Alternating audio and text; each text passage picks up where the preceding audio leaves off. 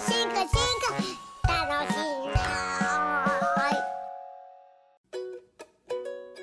なすごい進化ラジオ特別編ということでよろしくお願いします。はい、よろしくお願いします。あのですね、私が編著した博士の愛した地味な昆虫、出ました。はい、岩波ジュニア新書の本なんですけども、はい。これがあのありがたいことにですね、おめでたいことにですね、9月に重版お。増刷されまして、お、はい、第2版が出版になりましたんで、ちょっとそのことについて紹介させてもらいます。稼いでるってことですか？この本はですね、面白くて、はい。10人のですね昆虫生態学者の方がはい。自分の研究ストーリー書いてるんです。で10人十色のですね研究のお話が、まあ、老若男女といいますかもうベテランの研究者の方もいるし女性研究者もいるし。お私はですね、まあ、編著者ということで、まあ、編集担当でもあるし、まあ、著者の一人でもあるんですが、はい、でもまあ僕以外にも編集携わってる方がいて全然僕本当お手伝い程度だったんですけども、はい。岩波ジュニア新書ということで、まあ、主なターゲットは中学生高校生なんだろうけれども、はい。まああの大人が読んでもねはい。面白い。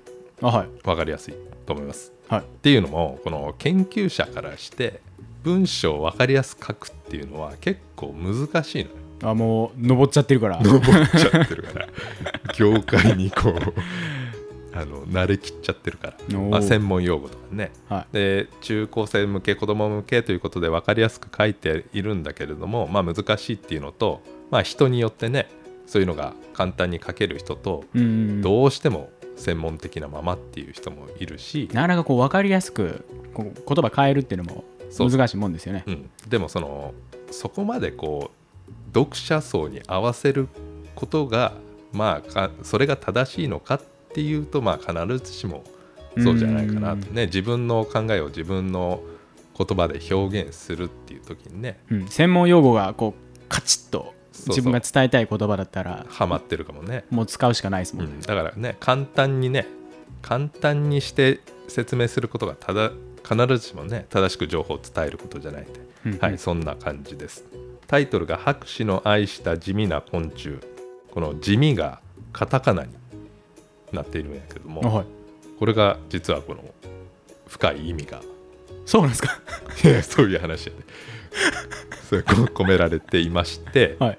だ地味っていうとこう色が派手じゃないっていう意味やんね。はい。黒とか茶色とか。茶色とか。だそういう意味じゃなくて、はい。まあカタカナにしたわけだけども、はい。こうどういうことかっていうのをちょっと今から説明させてもらおうと思うけどなんすか？そのいやこれはだから本当にこの地味というのにこう生態学の真髄が詰まっているんですね。真髄が詰まってるんですか？いやほんまに。ほんまにそういう話で。はい。でこう僕もその虫の研究してるんでいや昆虫の研究してるとなんかこう「え新種見つけたんですか?」みたいな。はい。今までの人生で、まあ、何度も聞かれるわけなんだけども、あのーこれ僕のお母さんにも 「新種見つけんの?」っつって。そんなことせえへんでっつってたんですけど、ね、そうね。親戚とかはい。親とか、大体新種ってみんな聞いてきますよ。うん、で俺の場合はその新種見つけたことないんやけどもはい。こう例えばこうジャングルのね奥地とか秘境に行って、はい。すごい珍しい虫を発見してで新種を記載すると。はい。イメージね昆虫研究してるとそういう一般の方はそういうイメージあるかもしれないんですが、はい。生態学っていうのはまた別で、うんうん。生態学はこう学問としてはこう虫の数が増えたり減ったりとかはい。でそれが何で決まっているのかとかはい。あとはどういうところに分布していますか生息していますか。はい。でそういうパターンをちゃんと記録してじゃあなんでそうなってるのかを調べるとか、はいはい。まあ、あとは行動だよね。虫とか、まあ、虫じゃなくてもいいんだけど動物とかの行動を観察してなんか変な行動してるからこれがどういう進化の理屈で、えーこういう行動とか形とか色とかしているのか、そういうことを観察するっていうのが、まあ、生態学の研究なんで楽しいですね。楽しいでしょ？だからどちらかというとジャングルの奥地に行くとかじゃなくて身近なこうごくありふれた生物昆虫の種類にフォーカスしてそれをこうとことん調べると。でそれが生態学がまあ、主にやってきたアプローチで、まあ、あの実際のところは新種の発見もこう足元の自然にたくさんいるらしいんやけれども、うん。まあ、生態学は特にこうそれほど遠くに行ったりせずに身の回りの昆虫でも研究が盛んに行われています。うん。でそういう意味で地味と。そのカブトムシとかクワガタとかでっかいトンボとか、うん。そういう昆虫のなんかヒーロー的な存在いるやん。はい。でも生態学が対象してるのは身近にたくさんいてはい。あとは小さい種類。なぜかというと小さい方が基本的には個体数が多いのね。だから害虫とかなわけよ。害虫とかめっちゃいるやうめちゃめちゃいんます。畑とか田んぼにね。大量に発生してます。そうそういうのを生態学の研究の対象にしてきたと。うんうん。色が地味っていう意味で地味じゃなくてはごくありふれたという意味で地味な昆虫。その色以外にもこうあの人地味な人だねとかいうところはあんま目立たないとかねいなるほそういうどなるほど。意味でしょうけれども、まあ、そんなことを、えー込めたこのタイトルになっていますけれどもそんなことがね、あのー前書きにちょっと書いたんですけれどもちょっとこの前書きの一節、まあ、僕もちょっと協力して書いたんだけど、まあ、今読み直してもまあいいこと書いてあるなと思うんで ちょっといつも通りちょっと順記に朗読してもらいます。虫たちの生き方を理解するためには同じ虫にとことん付き合って粘り強く観察しその秘密を一つ一つ解き明かしていく必要があります。それには私たちの身の回りに暮らしていて数がたくさんいる地味な虫たちがまさにうってつけなのです。はい、ありがとうございます。あの本当にその通りで、なんかこう、どっか行って、取ってきたら終わりっていう感じは少なくて、どちらかというと同じ場所にこう、じとっと。長く滞在して、ネチネチと観察するっていうのが、生態学のアプローチ、まあ、特にフィールドワークとかで採用されている方法かなと思います。逆に言うと、はなんかこう昆虫の研究してますっていうとこうガチガチのこう虫マニアとかねそういうことを想像されるかもしれないんですが、うん。生態学やってる人はそこまでマニアックな人あんまりいないです実は、うんうんうんうんだからまあ分類学とかそれこそ新種を見つけて記載するような人はかなり詳しい特定の分野の生物に関してはかなり詳しい人じゃないと。もうすっげえ長え名前の昆虫知ってたりとか もうこれは何々なんちゃらみたいな、まあねそういう人ですよね。網羅的にねそれこそ図鑑書けるような人はすごい知識があるんだけど生態学やってる人はまあ自然とか生き物好きっていう人もいるけどそうじゃなくてもなれるとどちらかというとそのなんでこういう行動してるの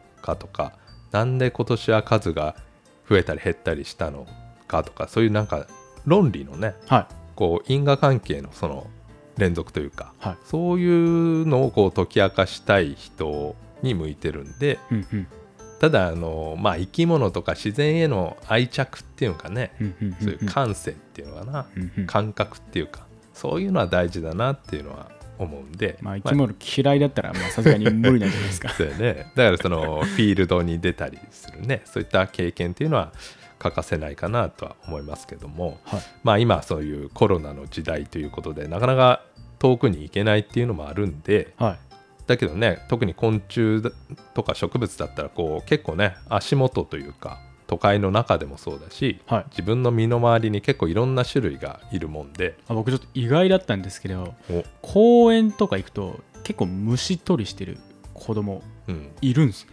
もうおいる僕まあ何歳やって言わんとダメですけどもう なんかもう今の子供たちはもうゲームばっかりかなって勝手に思ってたんですけどうん。案外その土日とかお父さんとお母さん連れで一緒にもう虫網と虫かご持って、うん。トンボとか取ったりセミ取ったりしてる子いたんでい。まあ、はい未だにそういう興味持ってる子いるんだなって思って。まあいるはいるでしょうけどね。ただまあそれは親の問題でもあって親世代がそういう経験をしていないと子供に教えようがない。やんそうですね。だからゴキブリ触れないはまあそうかもしれないけどカブトムシ触れない親もいるわけよ。マジっすか？そういう人が別に一緒に虫取りしようとは思わないじゃん。確かに。らそれはだから経験の絶滅とか言われてんだけど経験の絶滅？そういった自然と触れ合う経験がなくなってしまうと次の世代にも伝わらなくなっちゃうとかね。そういうことも言われていますけれども、まあ、この博士の愛した地味な昆虫きっかけにです、ね、興味持ってもらえばなと思います。売り込みですね。売り込みです。であの今までこのポッドキャストのこの「すごい進化ラジオ」でもですね実はこのこの中の話をいくつも紹介してるんですね。筋黒白鳥の話とかしましたっけ？そうだね。あのモンシロチョウの仲間の住み分けの話ね。はい。えーっとモンシロチョウも何種類3種類くらいいるんだけど、はい。それぞれ食べている植物、はい。まあ、生息している環境が違うんでそれがどういうメカニズムで住み分けしているのか、まあ、専門的にはニッチ分割とか言うけど、はい。これあの繁殖干渉のねシリーズで話したことではい。で僕がやってるテントウムシの住み分けも同じような感じでは住み分けの話。いうん。この博士の愛した地味な昆虫にまあ収録されていて。はい。でテントウムシとモンシロチョウってねテントウムシは肉食の昆虫でモンシロチョウは葉っぱ食べるんだけども、はい。で住み分けしてるんだけどもで違う種類だけどその住み分けの原理っていうのかなメカニズムは共通しているっぽいような感じなんで、まあ、この本をちょっと読んでみるとそういうことも気づくかなって思うし、はい。害虫と天敵のところでねあの高知県の水田の水田に害虫がたくさんいてあ農あ薬をまいたら抵抗性もできるし人間にも被害が出たし。だから天敵を使ってねこう生物多様性を守りましょうという、まあ、そういう話だったけどそれもですねこの博士の愛した地味な昆虫あの桐谷先生のお話が出てるんでその章が一番やっぱり一番素晴らしいと思うけれども。なんかあれですよね。その僕も読みましたけどお。歴史も語るし今も語るしみたいな。あの章はなんかこう網羅的なそうだね。章だった。なんか読み応えのある章だった印象がちょっと僕にもあります。すごいです。人生かけた研究だからね。はいすごかったです。でその他にも純喜も好きかもしれないけれどもはい、ゾウムシ。出ました。ツバキシギゾウムシ。いやこれめっちゃ面白いんですよね。はい、あのゾウムシっていうとこうゾウさんみたいに鼻が長いって、まあ、実際は口なんだけどはいゾウムシとそれがヤブツバキっていうツバキねと分かる方もいるかもしれませんがツバキの実がピンポン玉みたいなねはい。実ができてそれにこうゾウムシがその鼻というかその実際には口なんだけどはい。口でドリルみたいに穴を開けてで穴開いたところに卵を産むと。でゾウムシの幼虫はそのツバキの実の中に入ってこう種を食べるんやけども、はい。まあ、ツバキとしてはあんまり食べられたくないんではい皮を分厚くすればはいはい。ゾウムシに産卵されないようになるしはい。ゾウムシ側はこの鼻というか口をの長くすればその皮をぶち破れるみたいな感じではい。こうゾウムシとツバキがこうやり合っている。軍拡競争ってやつ軍拡競争だね。つあの共進化とも言われるけどまあお互いなんていうかなこうやり合ってるっていう意味で軍拡競争と呼ばれるけど、まあその非常にと日本初の研究でその面白い話が載っていますし、はい。まあ、あとは寄生バチ関係でねあ植物があってこう芋虫が葉っぱ食べますよと。でそうするとなんか化学物質が出てくると。あはい。でその匂いを察知して天敵の寄生バチがこうやってきてはいはいはい。芋虫にこう産卵したりとか、はいはいはい。まあ、食べちゃったりとか、まあ、そういった化学物質によるコミュニケーションとかね、まあ、そういった話もあるしはい。あとはあの外来種の話もいくつかあります。はい。ありましたっけ？まあ、最近はヒヒアリとかアルゼンチンアリとか言われるけどはい。そもそも外来種のアリはなぜ強いとかね。これを読んでみると結構奥が深くて。はい。で実はそのまあこのポッドキャストでなんかこの博士の愛した地味な昆虫こう10人のねストーリーがあるんで、はいまあ、一つずつこう紹介していこうかなとかうん思ってたんやけど、はい。うまく喋れないというかあやっぱりもうその研究者に喋っていただくまあ喋っていただいてるのがこの本ということで。そうだね。っていうのも、うん、やっぱあって本当にあの全然宣伝目的じゃないんですけどはい。読んだ方が面白いですね。あのー その事実だけじゃなくてその人の思いとかなんかもう椿式ゾウムシの話とかもろそうじゃないですか。このその人がこういうものを発見してで仮説を立ててそれは本当にそうなのかみたいな実際に行ってみました。で撮ってみました。実際に鼻の長いゾウムシがいました。やったーみたいなことも書いてあったじゃないですか、うんうん。だからそこら辺そのその研究者の思いみたいな部分が、まあ、書かれてあるんで、まあ、そこも面白いところかなと思ったりします。そうそういうことでね。単に事実じゃなくてそういう研究ストーリー。まあその中高生向けというね将来の研究者に向けてのお話なんで。はまあぜひ読んでくださいということです。いういっす。はいよろしくお願いします。お願いします